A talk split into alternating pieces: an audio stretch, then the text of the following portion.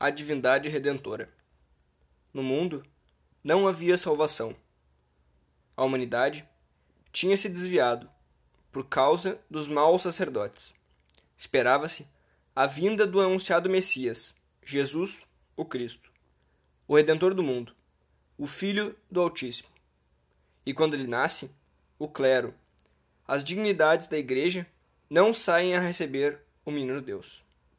A autoridade civil representada por Herodes, persegue-o de morte. As duas potências que governam o mundo não puderam reconhecer o próprio Criador, a quem adoravam em múltiplas formas. O povo israelita, escolhido por Deus, tinha se tornado rebelde. Havia anulado a lei e os profetas, e estava dividido em muitas seitas.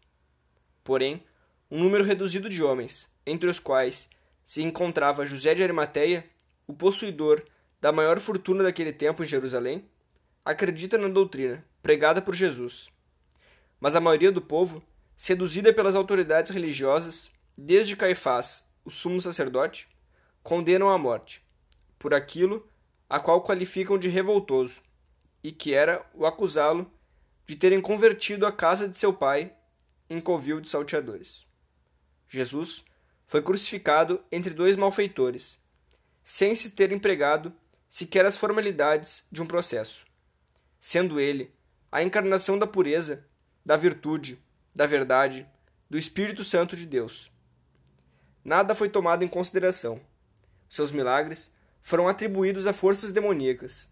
Os atos mais relevantes de sua vida inimitável foram ocultados ao povo. Recorreu-se a toda classe de artifícios, de erros, de enganos e calúnias, para desprestigiar sua doutrina incomparável de amor a Deus e aos seus semelhantes, de submissão, de humildade real, de renúncia às vontades dos pensamentos e aos desejos da carne, para se sujeitar à vontade divina. O caminho cuja sublimidade não podia ser compreendida por um povo cheio de vaidades, de paixões e de luxúria. Com a morte de Jesus, não cessou a perseguição, os povos pagãos, identificados em seus instintos com o povo israelita, também perseguiram, de morte, os arautos do Evangelho de Cristo, continuando esta até com os apóstolos e discípulos do Senhor. O Coliseu Romano nos lembra as atrocidades perpetradas contra milhares de mártires do cristianismo. Em lógica consequência, multiplicou-se a maldade, em conformidade com as profecias. E os tempos angustiosos, os tempos difíceis se manifestam em nossos dias. Mas em meio deste caos em que se encontra o mundo, se levantam vozes, em toda parte, clamando por uma reforma geral para o após-guerra. Todos os homens de talento e de sentimentos verdadeiros, sadios, reconhecem que a humanidade está submergida na penumbra do erro. A Terra conspirava contra o céu, impulsionada pelo fanatismo, o vício e o crime, e pelo egoísmo de seus interesses criados. Passaram os anos, e depois os séculos. Em geral, todas as religiões, todas as seitas pregam a moral.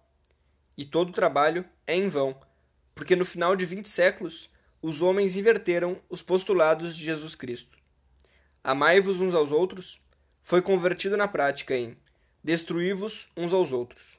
Em suma, seus mandamentos e estatutos não foram cumpridos, e que deverão ser abandonadas as normas empregadas, por serem inadaptáveis à consciência nova que vai surgindo em todas as nações, como resultado de tantos séculos de experiência.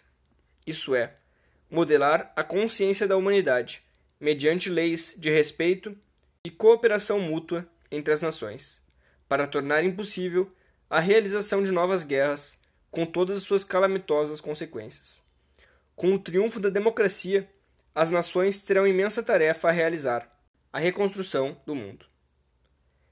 E então será possível restabelecer a verdade, que é a maior das religiões, a força gigantesca que conduz à felicidade eterna, a excelsa, divina redentora do mundo.